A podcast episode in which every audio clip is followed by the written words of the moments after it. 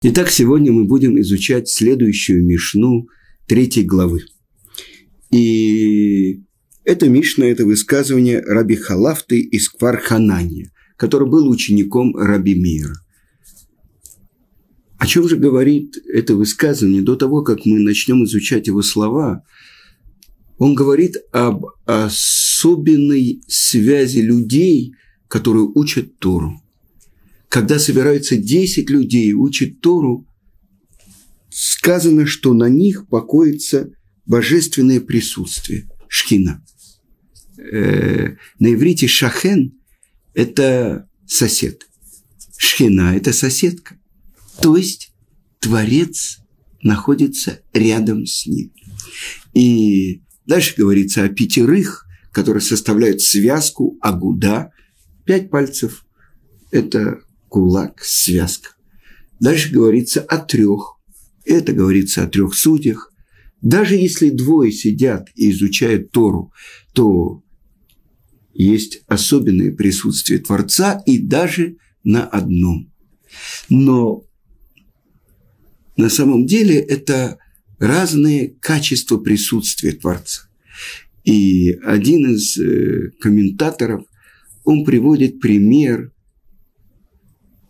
с царем, у которого в столице есть его дворец. Он постоянно находится в дворце. Есть какое-то место, куда он приезжает, чтобы навестить каких-то э, своих сановников, проверить и так далее. Есть место, куда он только э, проездом появляется. Это то, что заключено в глубокой связи который связывает людей, которые занимаются второй. Все, может быть, слышали слово «хавер», «друг». Но немногие знают, что слово «хавер» происходит от слова «хаврута». То есть «хавер» – это тот, во-первых, в Талмуде так называется еврейский мудрец. Это уже в современном иврите получило другое э, значение. «Хавер мифлага» – товарищ член партии. Вы понимаете? Хавер – корень слова хибур – связь. Сказано, что еврейские мудрецы, они соединяют небо с землей. Так вот, хавер, хаврута, тот вместе с кем учит Тору, и сказано в Талмуде, когда они учат, они как будто враги, они воюют друг с другом. Когда они завершают изучение, нет более близких людей, близких друзей. Потому что они занимаются выяснением истины, выяснением того, как Тара реализуется в мире, раскрытием Торы в мире.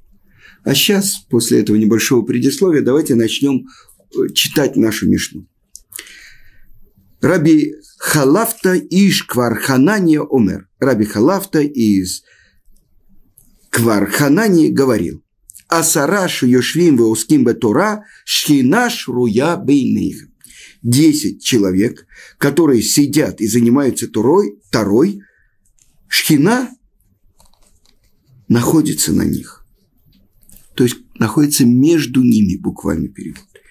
Шинеймар, и так сказано в 82-м псалме царя Давида. Элоким Ницав Бейдат Кель. Творец находится в общине Кель – это имя Творца. В общине Творца.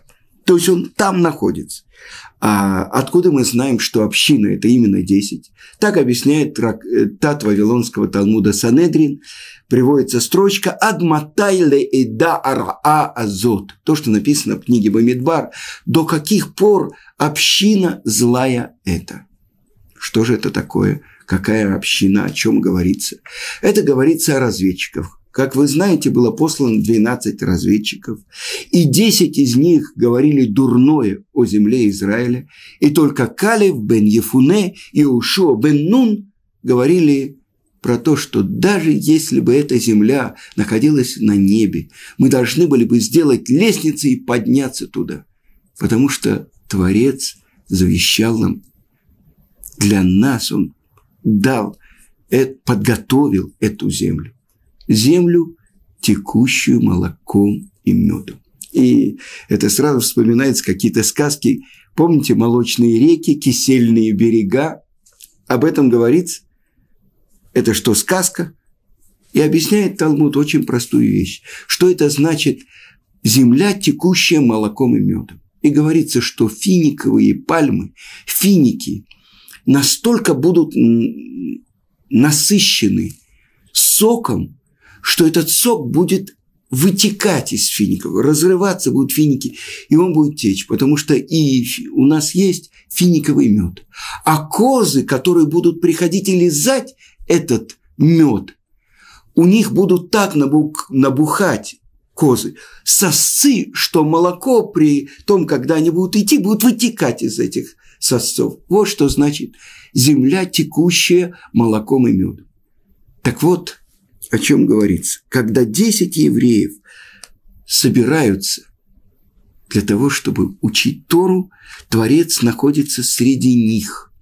И уточняет один из комментаторов, как сказано, Элоким Ницав, Творец находится, а потом сказано Бейдат Кель, община всесильного. Вы понимаете? То есть он уже находится, он предваряет тех 10 человек, которые собираются, чтобы учить Тору. Но в Талмуде, в Вавилонском Талмуде, в трактате Брахот, шестой лист, написано, что Творец приходит, когда собираются 10 евреев, чтобы вместе молиться. И всякая вещь, которая связана со святостью, она начинается, когда есть 10 евреев. Э, можно делать Хазарат Ашац, повторение молитвы, говорится Кадыш, говорится Борху, говорится к душа, только когда есть 10 евреев. Ну какая разница, 9, 8, 10? Это община, это минимум, это связь. Потому что на самом деле мы э, учили арабские цифры, мы даже не знали, от 1 до 10. Но посмотрите, как мы пишем число 10. 1 и 0. То есть 10 – это возвращение к одному, к единому. До 9 – это множественность. А 10 – это единое целое. Община, эда. И это именно 10 взрослых мужчин и именно евреев. Это называется место присутствия шхины. Это говорится про молитву. И мы видим, видите, параллель между тем, что сказано в Талмуде, что 10, которые собираются, чтобы молиться, среди них находится Шхина, и 10, которые вместе учат Тору. Посмотрим дальше. А откуда мы знаем, что даже их, если их пятеро, в уминаин афилоха миша, шенеймар, и так написано у пророка Амоса в агудато аль эрец и сада. И агуда – это связь, связка, да, союз. Например, э, эгет – это вот связка. Вы знаете, что мы берем четыре вида растений и связываем три из них, и берем их в, ле, э, в правую руку, а в левую берем и трог. Четыре.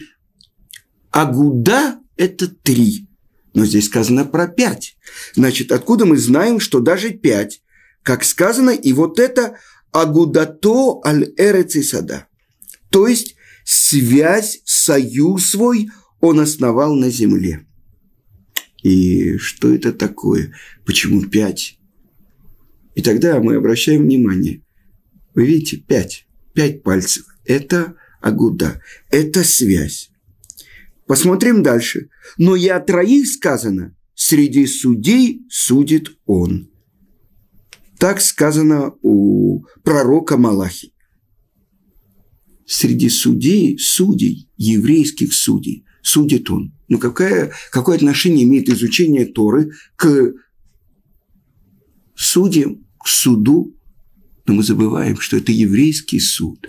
А по еврейскому суду судится законами Торы. И тогда трое, которые разбирают какое-то дело между двумя евреями, обратите внимание, двое, ответчик и тот, кого, с кого взыскивают, и трое судей, минимум трое должно быть судей, чтобы судить законы об имуществе. Дейней маманот. Почему? Может быть, достаточно было бы двух или одного, но мы говорим, действительно, если это особенный еврейский мудрец, он может судить и один.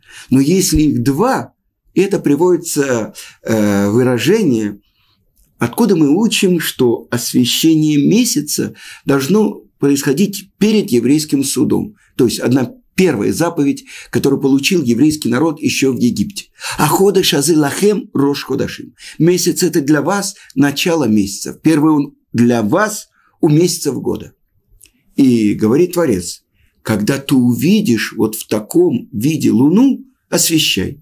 И говорится Моше и Аарон. Значит, как минимум должно быть два судьи. Но объясняет Талмуд, трактат Вавилонского Талмуда Санедрин, что не может быть суд уравновешен. Два судьи. Один говорит обвинить, другой говорит оправдать. Никакого решения не будет. Поэтому должен быть третий. Это то, что говорит Талмуд. Эн бейдин шакуль уравновешенный, поэтому всегда нечетное число судей. Например, Санедрин Ктана – это 23 еврейских мудреца, и они уже судят о жизни и смерти. Наконец-то Санедрин Дола 71 еврейский мудрец. Откуда учится? Это тоже строчка из Торы. «Э, Сфули щевим иш, соберите мне 70 мудрецов, 70 старейшин, это те, которые были в Египте надсмотрщиками и получали удары за то, что они защищали евреев. Вот они могут быть судьями еврейского народа. И Моше Аль-Габеем, и Моше над ними. И так 71. Потому что не может быть суд уравновешен. Хорошо. Значит, мы видим, что даже если три еврея собираются, чтобы судить по еврейскому закону, это выяснение закона Торы. Теперь и дальше продолжает Раби Халафта. А откуда мы знаем, что если их даже двое, и это то, что сказано у пророка Малахи, «Аз нидберу ир эяшем Иш эль реэгу, ваикшев ашем ваишма. И тогда говорили между собой трепещущие перед Творцом, и слушал Творец, и внимал им. Значит, мы видим, что даже если двое занимаются изучением Торы, благодаря тому, что они выясняют, углубляются, один спорит с другим, приводит свои возражения. На эти возражения надо привести свои доказательства. Так они выясняют истину. Но последнее, это верно также и об одном человеке, который учит Тору. И это сказано впрямую в Торе, в, трак, в э, второй книге Торы Шмот, имена. Беколь амаком, ашер аскира чми, а воэлейха уверахтиха. И в любом месте, где будет упоминаться мое имя, пока, скажем так, переведем, я приду к тебе и благословлю тебя.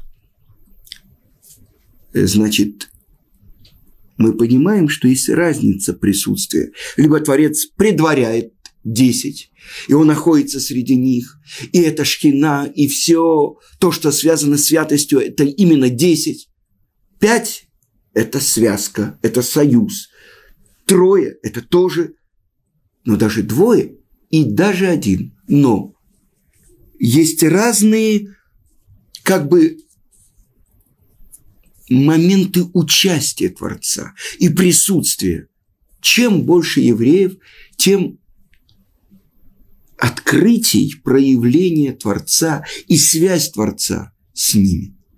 И поэтому мой учитель Равицкак Зильбер э, как-то, может быть, я уже упоминал в своих передачах это, что как-то, когда первые годы, когда я начал делать передачи на Коль Исраэль по недельной главе Торы, он мне вдруг как-то сказал, Патлас, ты знаешь, что ты делаешь, когда ты делаешь вот эту маленькую передачу на 25 минут, но если тебя слушает 10 человек, или сто, или тысяч. А я слышал, что там, в Израиле, тебя слушают даже несколько тысяч, а может быть даже десятков.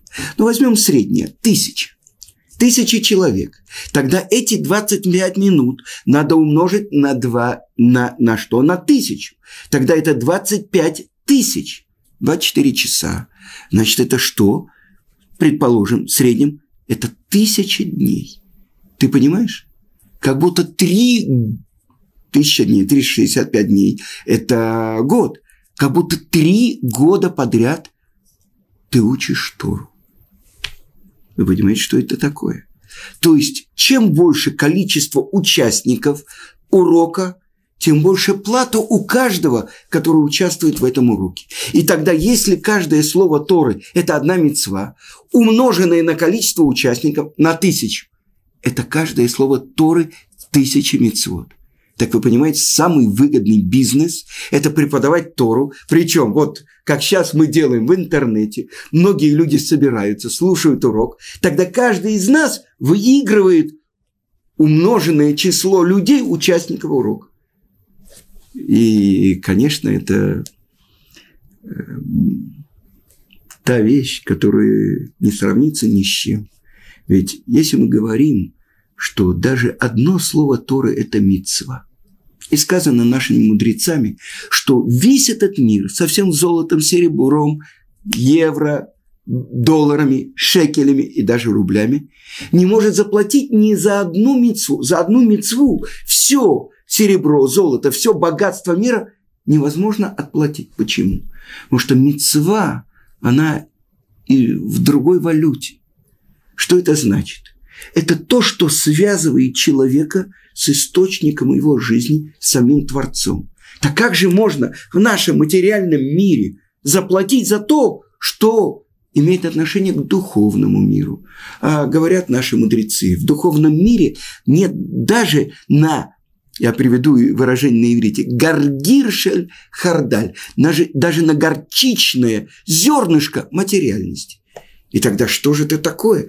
Весь материальный мир не может отплатить за одну мецву. С другой стороны, говорят наши мудрецы, плата за мецву – мецва. Что это значит? Кто-то когда-то видел, как бабушки э, вяжут свитера. Одна петелька, к ней присоединяется другая. И так вот вяжется, вяжется человек, который сделал одну мецву, ему предлагается возможность сделать другую. И тогда оказывается, что весь наш мир – это возможность построить прочную связь человека, который живет в материальном мире, который весь материален, даже делает, казалось бы, материальные вещи. Ну, что это такое? Четыре вида растений. Трясет во все шесть сторон. Или надевает какие-то кожаные коробочки на голову и на руку или я не знаю, что ест кусок мацы. Да? Ну что такое? Кушает человек, делает материальное. А через это он связывается с корнем своей души, которая находится в духовном мире. А ради чего он пришел сюда? Чтобы выполнить свою часть работы в исправлении всего мира. Ведь через это он становится компаньоном самого Творца этого мира. И у каждого человека своя часть. Ведь для этого он спустился в мир. Так вы понимаете, какое богатство может человек заработать за полчаса своей жизни. А если я скажу своему другу, своему соседу, своему отцу, э, скажу, знаете что, я вам покажу что-то интересное. Посидите со мной полчаса. Так вы понимаете, что? А может быть, это поможет человеку сделать следующий шаг. И так мы слышали не один, и не два, и не десять. Приходили на какие-то уроки. И мне рассказывал один человек, я ездил из Иерусалима в Тель-Авив э, в, на Сева организацию э, в центре Иерусалима, недалеко от Габимы и давал уроки на русском языке. И приезжали э, какие-то алимы из разных городов, даже из Нейбрака. И прошло несколько лет, я уже перестал давать там уроки, начал ездить в Москву. И вдруг я встретил одного из участников этого урока в Кипе. Он сказал, вы знаете, первые полгода я приезжал на урок, вы что-то такое говорили. Я ничего не понимал. Но почему-то после, через какое-то время, вдруг э, я понял, что я хочу надевать филин, я хочу соблюдать субботу. Понимаете? Это тот, кто скажет, что он понимает, как действует мецва. Э, есть у нас книги, которые объясняют смысл мецвод. Но после всех объяснений мы исполняем заповеди, потому что это повеление того, кто сотворил мир и сотворил нас. И дал нам возможность, находясь в материальном мире, связаться с корнем, откуда мы все пришли. Ведь э, вы знаете, что даже у каждой травинки, сказали наши мудрецы, есть ангел, который ударяет по ней и говорит «расти». Что это значит? И здесь мы подходим к очень важному вопросу. Что первично? Мир или Тара? И тогда объясняют наши мудрецы, что Творец смотрел в Тору и творил мир. И есть одно из объяснений. Первое слово Торы – Берешит. Би решит. Мною было сотворено начало. То есть Творец смотрел Тору и творил мир, значит, Тора первична. И тогда, когда мы, находясь в материальном мире, в сотворенном мире, связываемся с Торой, которой творился мир, мы связываемся с корнем мира. И тогда через это мы выполняем то главное, ради чего сотворен мир. Ведь первая буква Торы, Бет, говорит о двух началах. Первое начало – это Тора. Второе начало – это еврейский народ. Когда соединяются эти два начала, еврейский народ с Торой, мир исполняет свое назначение. И это очень важная вещь. Ведь сама земля, арец, корень слова рац, рацион, желание. Если у человека нет желания, он бы оставался в кровати 24 часа, часа э, каждые сутки. Ну что такое? Ему не нужно выходить из себя рацион, желание, это значит, что ему чего-то не хватает, и он куда-то устремлен. Так оказывается, это смысл творения, который называется земля. Арец, рацион, раца. И она устремлена куда-то. Куда? Там. Шам. Туда она направлена. Куда? К небу. Вы понимаете, к своему источнику. Объясняет мораль из Праги, что все то, что сотворено в мире, оно по природе хочет вернуться к своему источнику. И поэтому это непреложно, что мы, еврейский народ, которым находимся уже около двух тысяч лет в изгнании, в чужих местах, Несомненно, мы вернемся сюда, на свою землю, чтобы здесь жить по законам, которые мы получили с горы Синай. И мы ждем и молимся каждый день, чтобы уже пришел наш царь, который должен нас собрать. Машех бен Давид. И в его время должен отстроен быть храм. И весь еврейский народ соберется – на свою святую землю, чтобы здесь жить по законам, которые мы получили с горы Синай. Так вот, что значит десять, которые собираются и учат Тору. Творец находится с ними, он их ждет. И это все то, что связано с святостью, к душе. Пять – это агуда, это связка. И тогда что сказано? Это союз свой основал на земле. А тро, о троих сказано, среди судей судит Творец. и даже о двоих. И тогда говорили между собой трепещущие перед Творцом. И слушал их Творец, и внимал. И это говорит последний пророк, который был у еврейского народа. Пророк Малахи.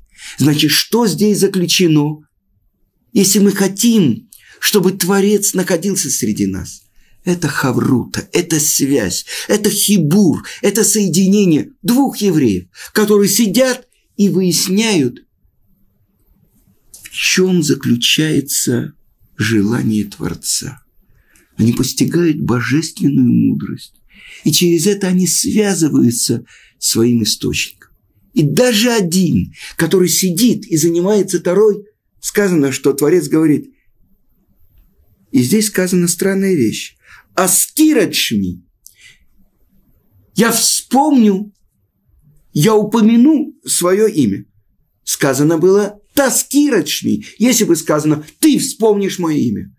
Здесь говорится, в каждом месте, где я будет, я вспомню свое имя. То есть человек сидит, изучает Тору, а Творец как бы засчитывает ему, как будто он занимается,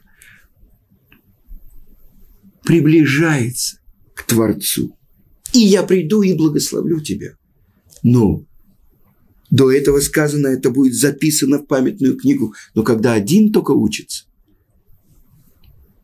он учится, он исполняет, Творец его благословит. Но когда двое учатся, это записывается. Трое, пятеро, десять. А представьте себе, были периоды в еврейской истории, когда весь еврейский народ занимался изучением Тора. И тогда задается естественный вопрос, а что будет с границами, кто будет охранять, кто будет пахать, кто будет сеять? Куаним вегой кадош. Вы будете у меня народом священников и народом святым. Это цель мира. Представьте себе, первая скрипка, он сказал, ну что я все время пи-пи-пи-пи, до, ре, ми, фа, соль, а, и так далее, по которому сверяют и настраивается весь оркестр. Я хочу ударять в барабан. Это такое наслаждение. Раз, бум, раз, бум. Вы понимаете? Еврейский народ – это первая скрипка. И по нему настраивается весь мир. Когда мы трепещем перед Творцом, когда мы занимаемся словами Торы, другие народы тоже трепещут. И хотят услышать слово Творца. Когда царь Шломо управлял еврейским народом, все народы мира считали за высокую честь прийти в Иерушалаим и услышать мудрость царя Шлому. Чтобы поскорее это было, чтобы пришел наш царь Машех, и чтобы он нас всех собрал, чтобы был отстроен храм, и чтобы увидели настоящий почет и славу еврейского народа, который отражает славу того, кто их послал в мир. Ну, на этом мы завершаем. Всего вам хорошего.